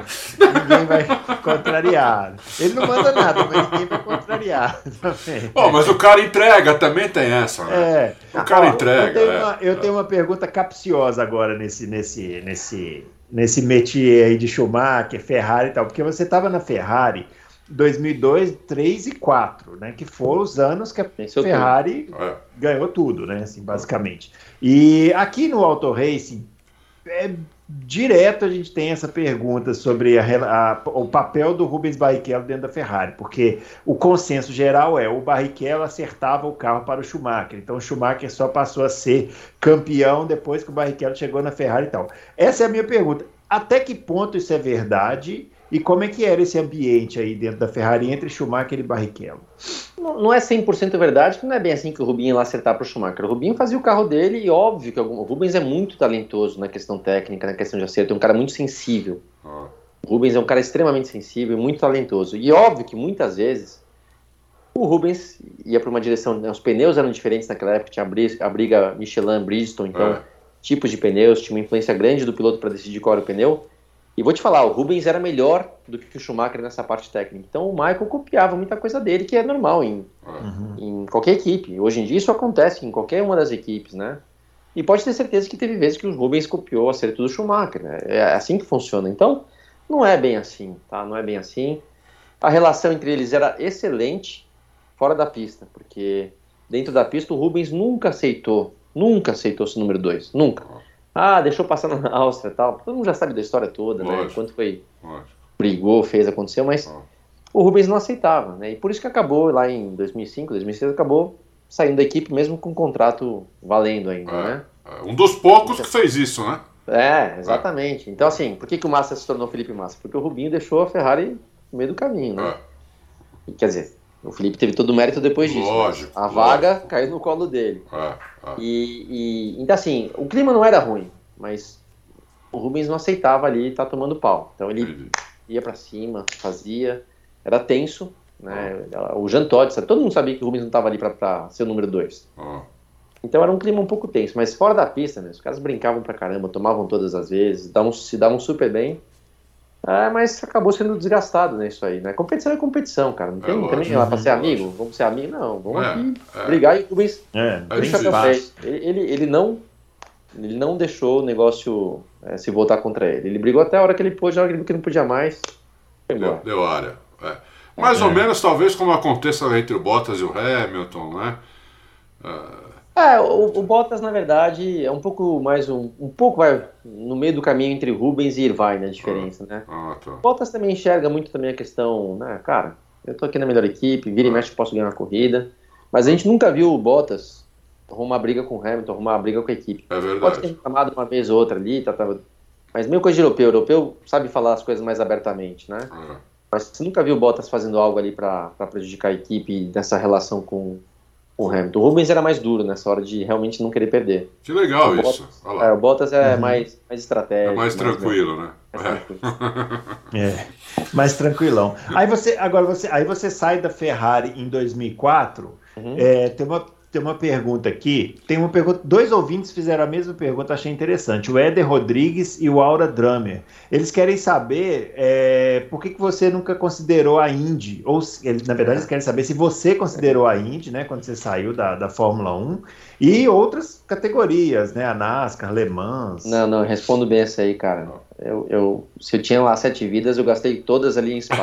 Isso que eu ia imaginar a resposta é, dele. Não dava para corrigir oval, cara. É, eu sabia que se alguém me ajudou lá em cima, seja onde for, por cara. É a última, velho. Se, se liga porque não dá mais, não. Então, eu, eu imaginava que essa ia ser a resposta, porque realmente, é. depois de uma porrada daquela, você ir para um oval. Não dá, né? É. Aí. É, tá. aí ia falar, pô, acho que, acho que afetou o raciocínio é, dele. Não, não, não, não, não tinha como. tinha como. Então, é. Mas aí você já foi para estoque depois disso? Como, como é que foi essa, essa transição? Essa duas lembro. coisas, na verdade, né? Porque eu queria. Eu falei, foi muito difícil para mim para me recuperar do acidente. E essa é uma, uhum. um tema meio longo aqui, então nem vem ao caso, mas foi difícil.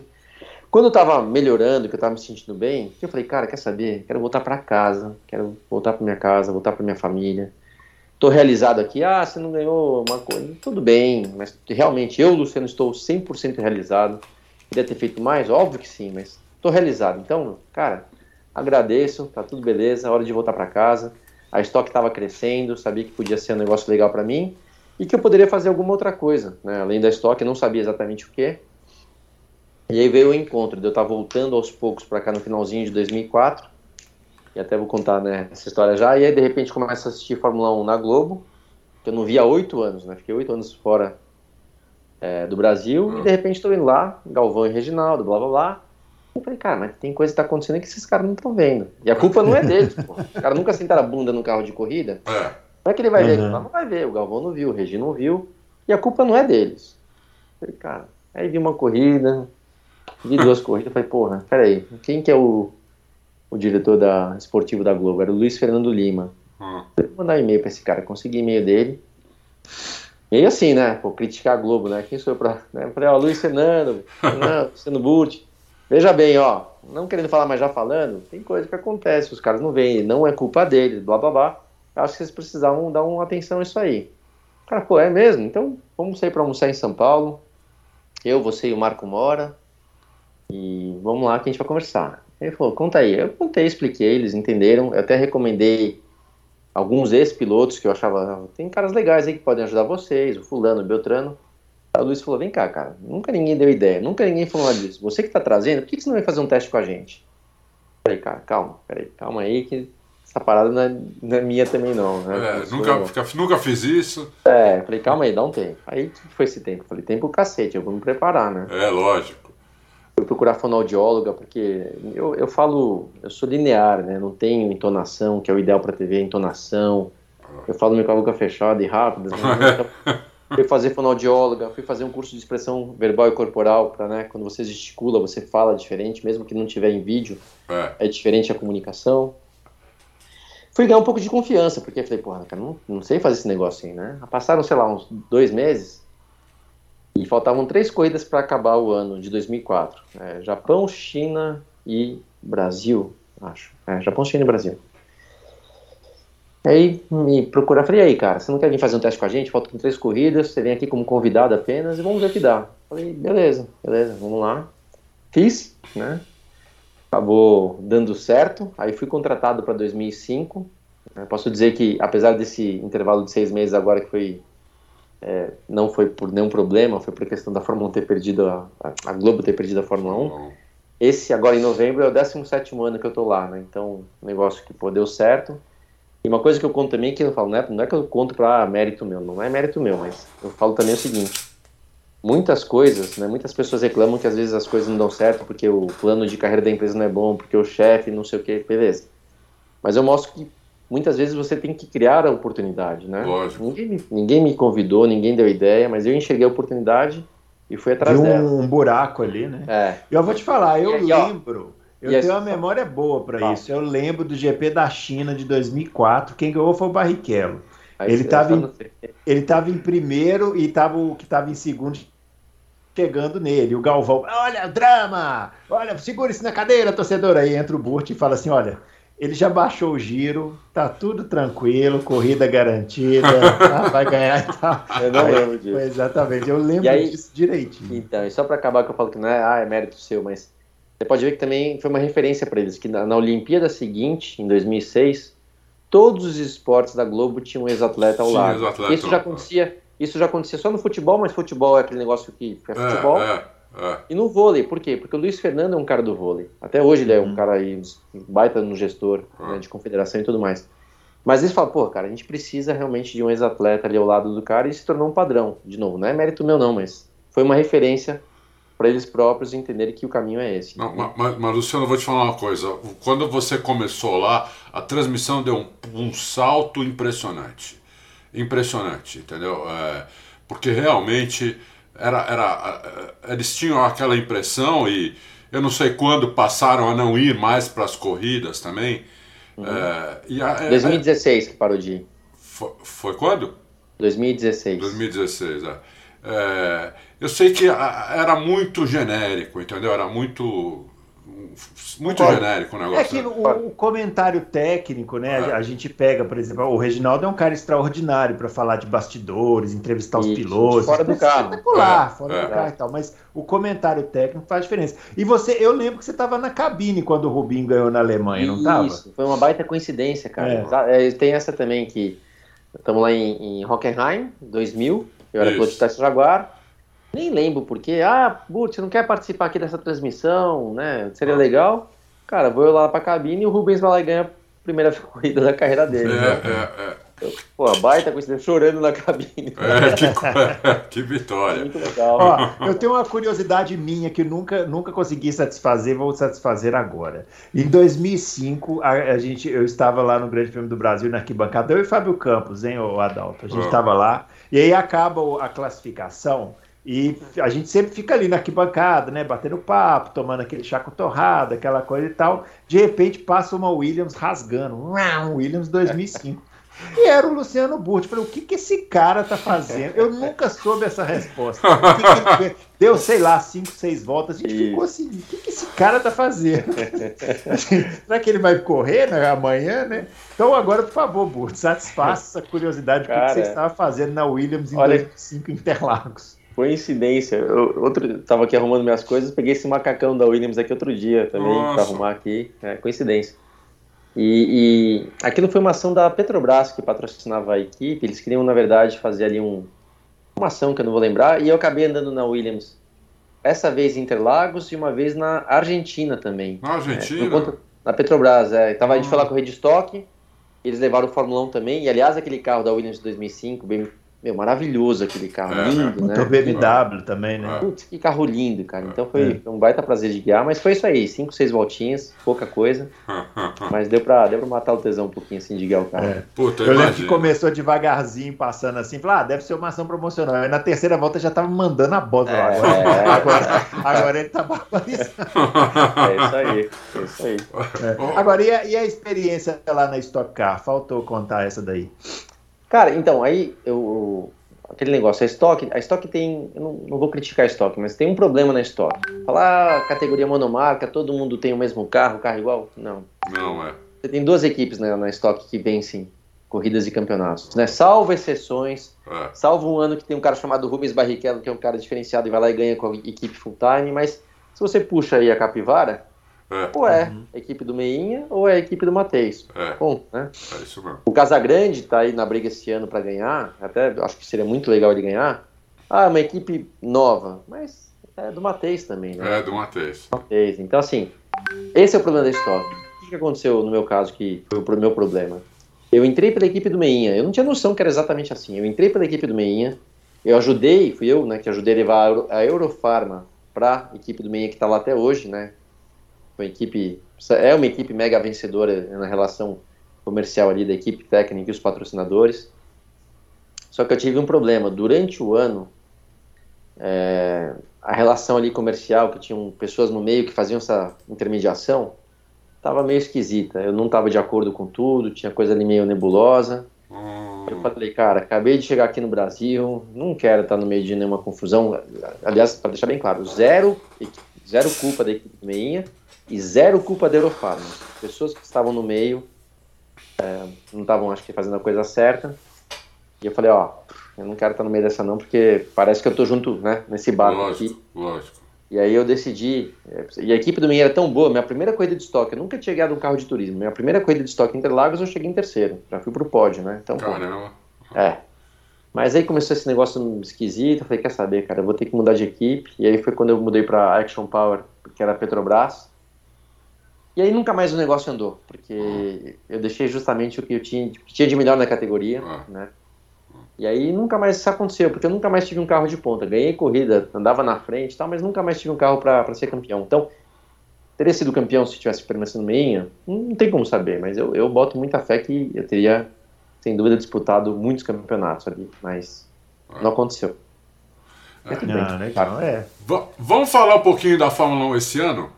Vamos, claro. Vamos Bom, é, o Burt no começo falou né, da, da pandemia, que eu concordo plenamente. Eu acho que tem uma outra coisa, Luciano, que talvez tenha, tenha equilibrado bastante o campeonato, que foi esse corte no assoalho que deram no carro, né? Junto com diminuição do difusor da Mercedes. Você não acha que isso atrapalhou bastante a Mercedes? É, é, não ajudou talvez é, tecnicamente os carros, mas atrapalhou a Mercedes, né? Atrapalhou é. a, a Racing Point lá é, isso. Aston Pô. Martin, né? É. E atrapalhou esses dois que, que foi importante para o equilíbrio, né, cara? É. Atrapalhar a Mercedes. Então é. foi basicamente o que aconteceu. Foi proposital? Acho que não. Mas, mas o resultado foi esse, né? É. Deu, uma, deu uma zoada num carro que era quase que imbatível e aí foi onde deu aquele, aquela crescida para a RBR com o Verstappen e tudo mais. Então acabou ajudando bastante, sim. Ajudou, né? É, e, e, em relação ao Verstappen e ao Hamilton, você acha que o Verstappen já tá, tá, no, já tá no nível do Hamilton, assim, de tocada eu acho, eu, até eu, eu acho até que tá, de tocada. Eu só não sei Sim. se ele é completo ainda, como o Hamilton, é. entende bem Sim. de tudo da Fórmula 1, né? Como, como você mesmo falou, o cara que. Um cara que tem leitura de corrida, que conhece a equipe, que é tudo que conhece tudo, né? Você acha que o Verstappen já está nesse nível, está muito perto disso? O que, que você acha disso? É, acho que você já meio que já, já respondeu, Adalto, você tem razão. Eu, eu, eu, digo o seguinte, se botar no mesmo carro os dois, eu acho que o Verstappen é até mais rápido, né? Belinho, mas é até mais rápido, só que o Hamilton é melhor. É. Né? Então, é, Verstappen vai um dia ser talvez melhor que o Hamilton? Pode ser, mas ele vai ter que ganhar experiência, vai ter que dar uma equilibrada nessa a atitude dele em relação. Né? Ele melhorou bastante, tá? Ele tem feito até corridas muito, muito bacanas dessa parte técnica, estratégica, de não sair só para vencer, né? Então ele, ele tem evoluído bastante, mas eu acho que é isso. O Verstappen é um pouquinho mais rápido, só que o Hamilton ainda é o melhor. isso aí. Temos, temos, temos a mesma impressão. Temos a mesma impressão. Só um segundinho que minha. Ô, Manu, eu vou falar que a gente tem. A gente não sei se tem muito tempo ainda, mas depois eu preciso dar uma atenção aqui, tá? Não, não, é, não já estamos finalizando ah, aqui. Finalizando. sem, é. sem botar pressão, mas. Ah, é. Não, eu queria, até para finalizar, queria que você falasse. A gente você contou a sua história aqui, muito legal, mas faltou você falar hum. quais foram os seus ídolos no automobilismo. E quem que foi aquele cara que você olhou e falou, puta, eu quero é ser igual esse cara aí. Cara, vou te contar um negócio legal. Vou contar, vai, duas histórias legais, então. Ah. É, bom, vou responder primeiro a tua pergunta. Cena, ponto, né? Certo. Tive a chance de andar com ele um dia lá em 93 na pista de kart. Foi eu e mais cinco pilotos uh -huh. de kart. Negócio sem nada marcado, um, rolou. De repente chega o cara lá, tal do Senna. Por sorte, nenhum dos seis, né? A gente era em meia dúzia. A gente estava andando, virando o tempo tal, na pista. De repente ele chegou lá como quem não quer nada, de roupa de moletom, né? Aí botou o capacete e, e foi legal que nenhum, nenhum dos seis ficou meio pagando pau, ah, tirar foto, dar autógrafo. Todo mundo ficou meio que assim, beleza, e aí, beleza? então o cara sentou. Mas queimando por dentro, né? Pô, não, pô, é óbvio, né? É. Mas ele pegou inclusive um kart meu. Eu tinha, eu tinha levado dois karts, ele pegou um kart meu. Tem até foto lá com adesivo da Burt e tal. Legal. E aí o cara dá umas voltas e, pô, não virou o nosso tempo. Aí o cara, né, pô, não virou, não, tá tomando três décimos. E o te melhor tempo era meu na hora. Ah, Aí, não, não, mexe aqui, ah, tá- tá tomando um décimo e meio. Porra, aí você começa a ver o cara. não, então troca o motor, troca, não, não, não, troca. Meu, aí óbvio, de repente o cara vai lá, pum, crava todo mundo. E o nosso mecânico, Maurão, que muita gente conhece o Maurão, Pô, ele falou, Maurão, chama até de Ô, negão, ó, acabou a brincadeira aqui, agora vamos correr. Tipo, o melhor tempo é meu, não enche o saco. Entendeu como é que funciona? É isso aí, velho. O cara quando é competitivo é assim mesmo. E aí começamos a. imagina, cara, né, o cara foi lá pra dar três voltinhas, de repente a gente tá correndo contra o Senna, a gente tá disputando. Eu lembro da imagem, tá? Ah. Ele na minha frente, cara, esse capacete, né, amarelo, o cabelinho pra fora, ele tava sem balaclava. isso. Fala, pode entrar, filho, pode entrar. O cabelinho comprido que ele tinha pra fora, assim, e eu, cara, a porra do Senna. Eu tá sei, na porra. E eu tentando que passar e o cara pariu. olhando pra trás pra ver se eu ia enfiar nele ou não, sabe? Assim, vai- isso aí foi, eu lembro que foi, na- foi uma semana antes do. Tudo bem, filho? Tá bom, vai lá se trocar. Tá? Foi uma semana antes do GP do Canadá de 93. Pô, era o cara, né, sabe? É. E a gente teve essa chance, então essa é uma história que eu ia contar. Você perguntou dos, meus- dos meus heróis. Então, É. sim, uma coisa que eu, que eu guardo assim como. Posso dizer que foi. Não chegou a ser um herói como sendo, mas você vê como as coisas também que acho legal as pessoas saberem, né? De como as coisas podem acontecer na vida, né? Eu tô ali. é, GP Brasil de 91. Vocês lembram que não era no final do ano, era mais ali abril, maio. Era no início, é. Isso. E tô lá no GP Brasil de 91. Não andava de kart ainda. Tá? Comecei a andar no final de 91, né? Tá. Na arquibancada, sexta-feira, na arquibancada A. Não era nem na A, era na frente do box, é outro, é outro nome. Tá. Ah, é mais pra lá. E Eu tô aqui na frente do box, em frente ao pódio, tá? Um amigo meu, o pai dele trabalhava na Philip Morris, conseguiu umas credenciais pra gente, estamos lá, sexta-feira. Cara, de repente sai o primeiro carro do box. Na hora que passa na nossa frente, que caiu a ficha, cara, era aquele motor V12, né? Nossa.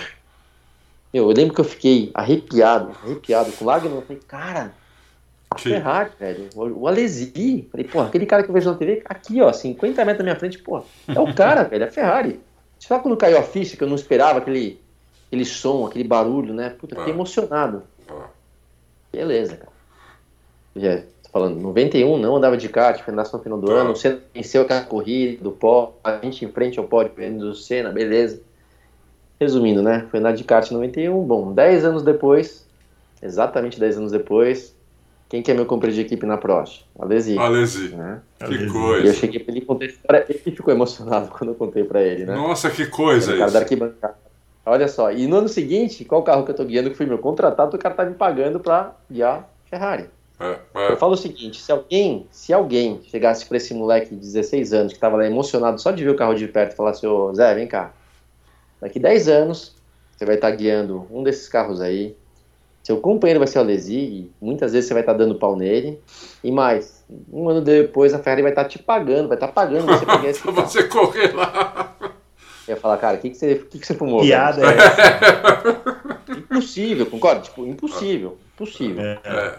Mas não é, né? Não é Ah, isso mostra Então, que só mostra que tem que correr atrás, que tem que ter sangue nos olhos, sabe? Que tem que. Eu, eu, eu gosto de contar porque Ah, ah. não é discurso, né? Não tô falando bonito aqui. Aconteceu, né? É fato, é. Isso é vale fato. É fato. Muito legal, muito E- legal. Legal. E por último, vai, falei que eu ia contar mais uma, três histórias. Eu falei, por último, meus heróis de verdade, né? Óbvio que eu falei do Senna, o Jack, pra mim, um baita herói. Mas meus heróis, assim, de verdade, que eu lembro de infância, cara, são do motociclismo. Ah, Wayne Rainey, Wayne Garner, ahn, Mamola, Schwantz, uau!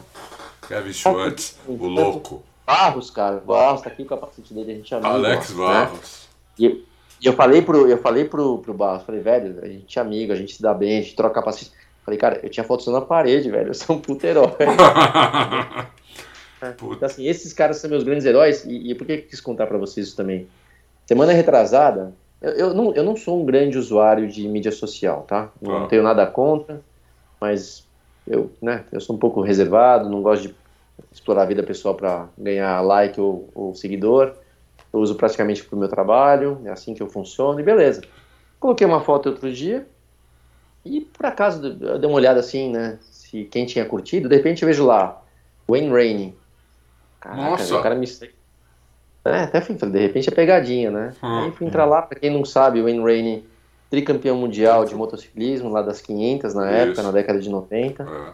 Sofreu um acidente besta, cara, caiu um tombo besta, né? Mas que enfiou, acho que enfiou a cabeça na brita e o corpo foi, né? Foi. A ficou, foi o cara ficou paraplégico, o cara tá paraplégico até É, hoje. é. Foi esquecido, de certo modo, né? Foi. Só realmente quem, quem, e um baita de um piloto, um mega de um piloto que Ah. acho que ia ganhar o quarto título aquele ano e acabou ganhando o Schwantz, que é também outro grande herói meu. Ah. E, porra, na hora que eu vi que era ele, cara, eu peguei e falei, cara, né, fui ver, era ele mesmo, né? Que coisa, meu. Que Falei, cara, coisa. pô. E provavelmente algum dia ele viu, né? E o cara gosta de Fórmula 1 e conheceu e me viu e simpatizou de algum jeito e começou a me seguir, beleza. Falei, cara, não vai passar em branco essa aqui, né? Peguei e mandei um, um direct pra ele e falei, ó, deixa eu te falar uma coisa. Quero que você saiba que você é um grande herói, meu, tá? Que Uhum. você é um dos caras que talvez me desafiaram a, a entrar no mundo de competição, porque realmente foi uma baita inspiração, né? Ver você ganhando corrida, ver o talento. A minha primeira pintura de capacete de moto era do Rainy. Caramba. Então eu falei, quero que você saiba. E contei pra ele, falei, minha primeira pintura era sua, blá blá. Quero que você saiba, né? Falar aqui em inglês, que você, you are a true legend. Né? Você é realmente uma lenda verdadeira, cara. Ah. Então, e o cara me respondeu, falou, porra, cara, obrigado pela palavra. É, Pô, que Ah. legal, que legal. legal. Não, não, Ele, então, mora, ele mora na Austrália ainda? o Rainy é, é- acho que ele é da Califórnia. Ah, da Califórnia, né? Califórnia. O australiano é outro, esqueci. Então eu tô contando só pra, assim, meus, de verdade, assim, meus heróis são do motociclismo. Né? Ah, que legal. legal. Que legal. Muito bom. Que é o Bom, a gente só moleque. pode né? agradecer, né, o, o- a participação do Luciano aqui hoje, né, Adalto? Vamos só agradecer. Esse- E, é. e já deixar o convite para uma próxima, né? Uma próxima, acabar o porque ano. aqui, ó, vou falar, tem papo aqui por umas três Não, horas. posso falar, pra mim, ó, de verdade, tá sendo um prazer, a gente tá aqui, eu tô vendo, uma hora e meia, É. e um negócio chamado filho aqui que eu quero dar uma atenção, né? Não, lógico, Não, Tá, lógico. tá- tá ótimo, e, e vou te falar, o papo tá legal mesmo. Tem uns, é, às vezes é meio travadinho aqui, rolou solto, né? Então, foi um prazer. Legal, obrigado. Muito obrigado, Luciano. Um grande, eh, assim, a gente foi um grande prazer para a gente aqui te receber. Esperamos que você volte. Eh, boa sorte aí nos seus caminhos na carreira, né? Você continue contribuindo com seu conhecimento no- no- nas transmissões ou nas categorias. Quem sabe aí uma volta aí a alguma categoria, né? Sempre, sempre sabe. tem espaço, né? É. Quem sabe? Eu, eu fui, eu tô cinco anos parado, eu fui guiar Porsche faz três semanas. Né? Vai guiar no GP Foi, do é. Brasil, né? É, a princípio sim, a gente Ah. tá só acertando umas coisinhas, mas eu fui guiar lá e, e é meio louco isso que eu dei. Vou te falar, dei três voltas, voltou, sabe? Voltou. É né? mesmo? Virei o tempo lá que tinha que virar, blá blá blá. Aham. Caramba. Voltou, Aí, ó. voltou o piloto aí. É isso aí. É o vírus, né? O tal do vírus que É a tal gente. do- Impressionante. O vírus bom. Isso Tá aí. bom. Valeu. Beleza, muito obrigado, viu, Luciano? Um Valeu, grande Bruno. abraço. Valeu, Adalto. Valeu, Prazer, tá? Luciano. Valeu A mesmo. gente volta então na próxima terça com mais loucos para automobilismo. Fiquem ligados. Não se esqueçam de dar o joinha no nosso canal. Não se esqueçam de compartilhar nosso conteúdo, se inscrever lá e a gente e ficar ligado esse fim de semana que tem Fórmula 1. A gente volta na próxima terça repercutindo. Beleza? Um Falou. abraço para todo mundo e até lá. Até Valeu. lá. Abraço.